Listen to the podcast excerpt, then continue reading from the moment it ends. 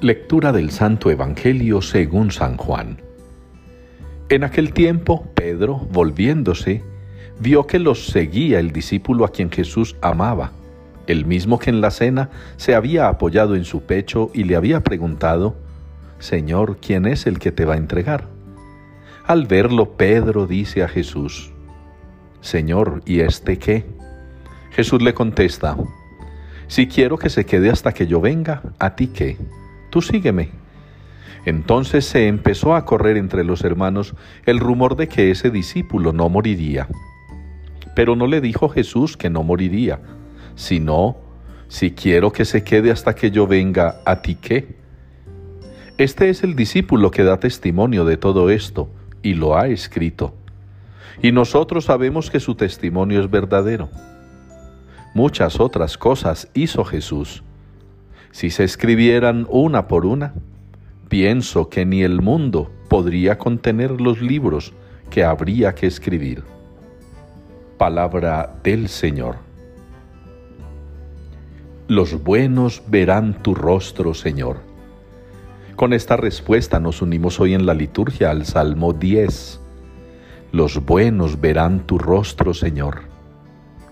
Unas palabras del salmista que nosotros los creyentes, los católicos, los cristianos, hemos de tener siempre presentes.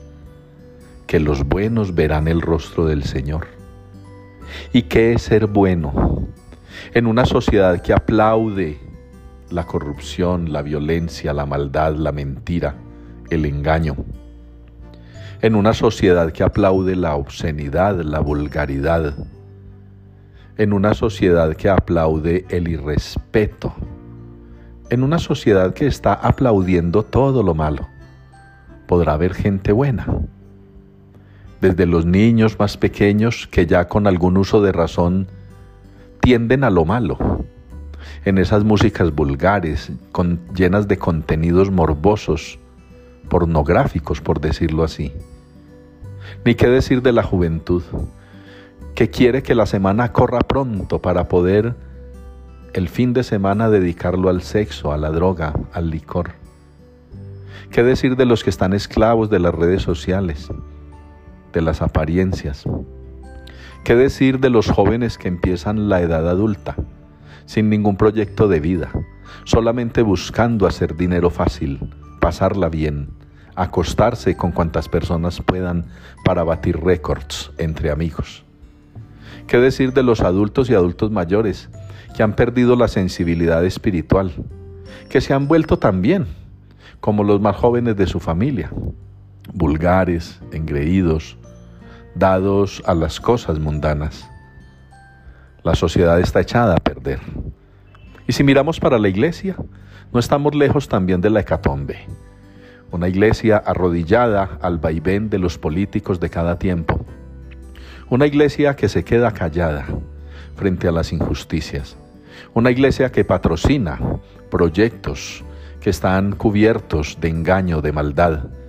Proyectos que solamente buscan burlarse del pobre, del oprimido, proyectos que se aprovechan de los que son víctimas de la pobreza, de la miseria, de la enfermedad, de la desigualdad. Estamos en un mundo y quizá en una iglesia que va perdiendo la noción de lo que significa ser bueno. El Señor nos pide solo eso, ser buenos, porque con los buenos está el Señor. Aunque pareciera que la suerte acompaña a los malos, a los corruptos, dentro y fuera de la iglesia, en el mundo entero. Pareciera que son los malos los que triunfan, a los que les va bien, los que viven mejor. Pero ojalá no nos dejemos opacar, no nos dejemos obnubilar, no nos dejemos desanimar ni entristecer por estas tristes realidades, verdades dolorosas. Vemos triunfar a los, a los malos, vemos progresar a los corruptos, vemos ser promovidos a los que hacen daño.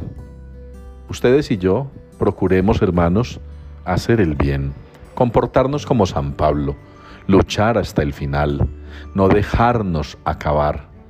Seamos como Juan, el discípulo amado, que estuvo siempre al lado del Señor y recibió de él ese trato que tiene el Señor para quienes son buenos.